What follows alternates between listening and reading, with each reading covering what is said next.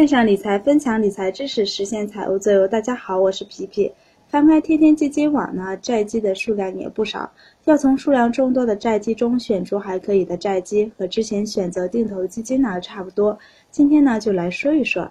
打开天天基金网的基金排行，选择债券基金里的长期纯债基金，将不满一年的排除掉，将近一年的业绩呢进行排名，挑选出前三十名或者前五十名，将里面投资可转债的基金档案里的债券持仓呢，看是否投资了可转债，以及定开基金不再开放购买的期间的都去掉。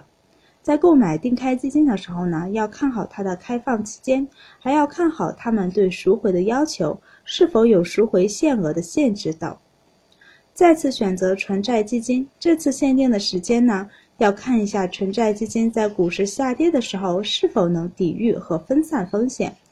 在基金排名里面呢，有个自定义时间，将时间限定在一五年的六月至一六年的二月，大盘下跌的这段时期间的表现，选出来前五十或者是前一百名。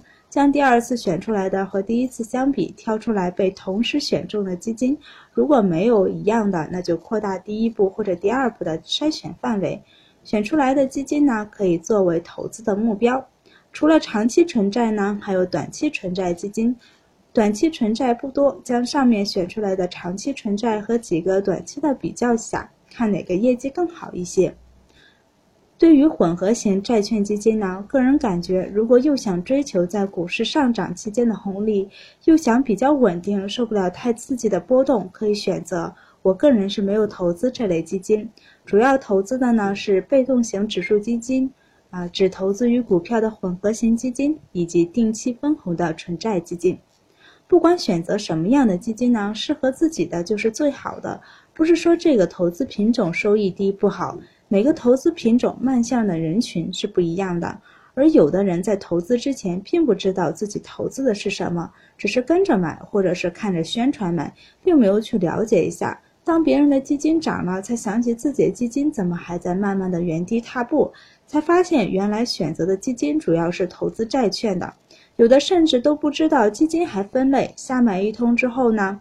看到别的基金涨了就换过去，说基金投资也不好做，和股票差不多，总是选不对基金。所以一定要了解自己的需求，不要看到收益高、波动大的基金就忘了自己的承受能力。别忘了在股市下跌期间要能忍得住基金账户的负收益率。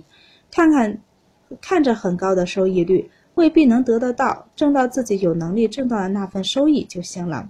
今天就分享到这儿。如果你喜欢，可以分享给你的朋友。